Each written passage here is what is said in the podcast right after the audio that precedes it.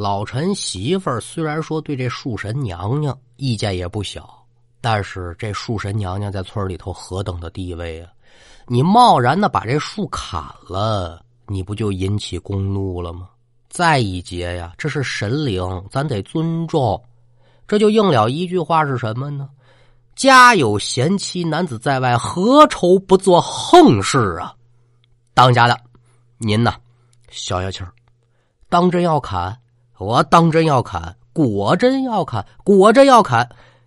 白天您别去，您晚上去，人不知鬼不觉的，我给您把风。哎，您瞧啊，这两口子真他娘的绝了。既然已经做下了这个决定，叔不要麻烦。这天晚上三更时分，老陈两口子手执刀斧，悄悄的可就由打家中来到了香樟树前。媳妇儿闪退一旁，观察一边的情况。再瞧这老陈呢，攥了攥手中这斧头，照着香樟子树就是一下可是没成想啊。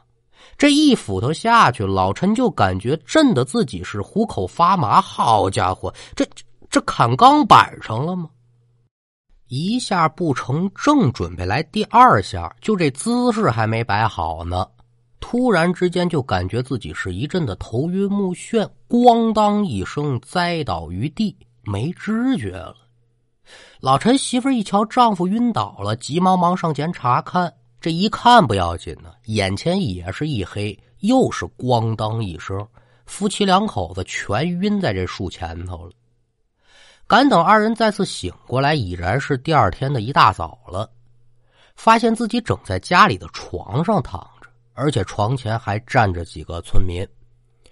一见夫妻俩醒了，有人可就问了：“说陈大哥呀，大半夜的，你跟我嫂子上这树神娘娘那儿干嘛去了？”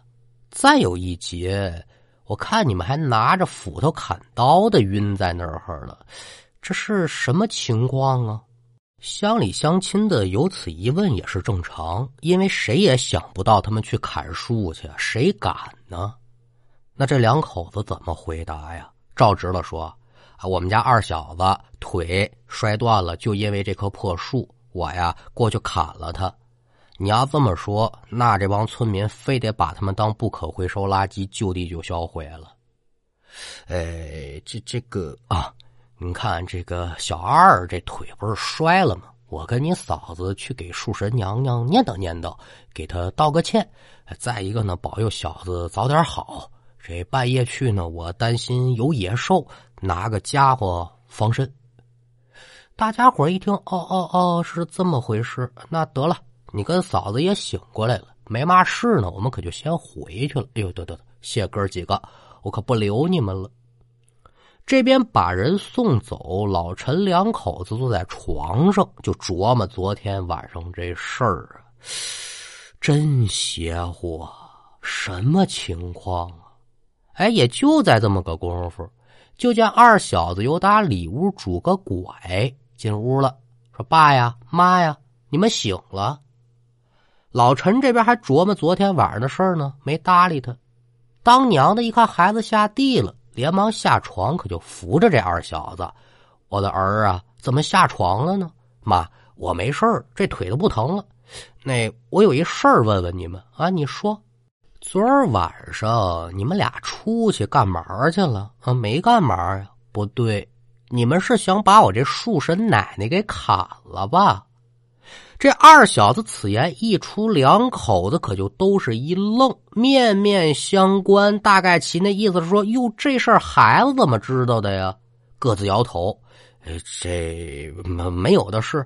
不对啊，爸妈妈，你们昨儿出去就是砍树去了。”这孩子已然逼问到这儿了，又搭着没有外人在，说出来却也不打紧呢。啊，是啊，是啊，昨儿我们是想出去砍树去。可说你怎么知道的呢？我的儿啊，嘿嘿，看来呀，奶奶还真就没骗我。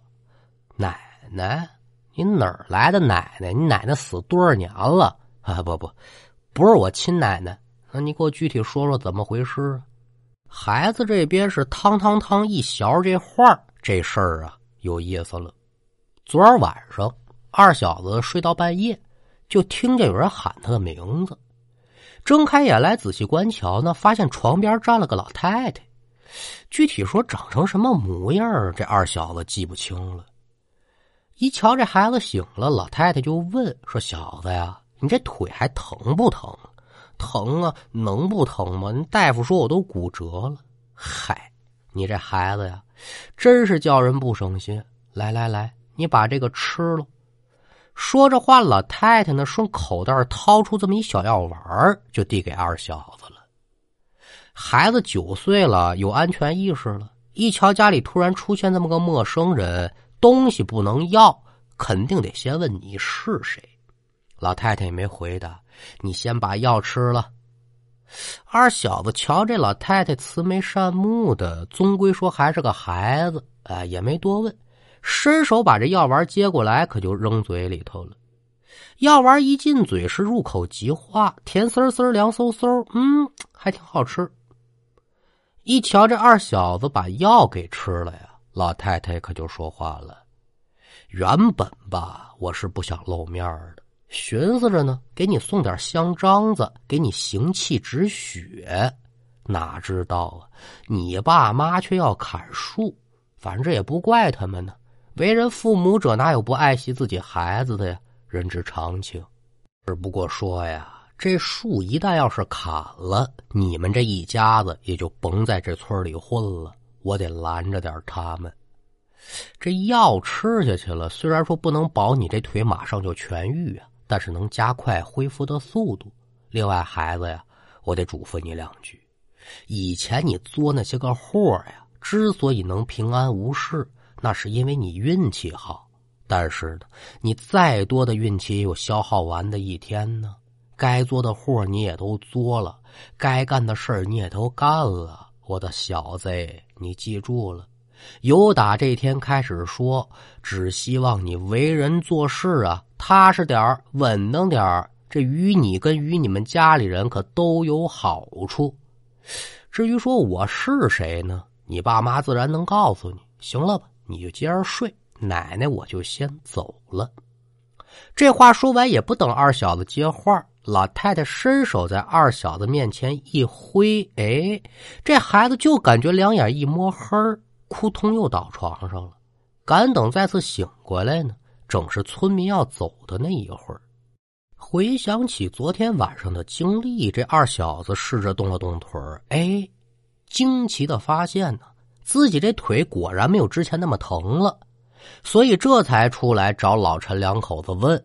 并且把咱刚才那段书呢又说了一遍。老陈两口子听完之后都是震惊不已啊！孩子他懂得嘛呀？他们可知道这准是树神娘娘显灵了。再回想起之前对树神娘娘这态度跟做法，属实是不应该呀。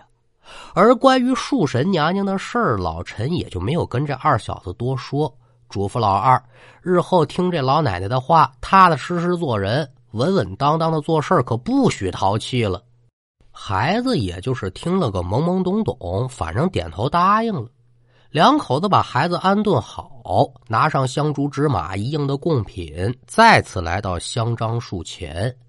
一个是感谢树神娘娘宽宏大量的仁慈之心，二一个呢，对自己之前的做法向树神娘娘呢。报以诚挚的歉意。那书说至此，今天这一段树神也就告一段落。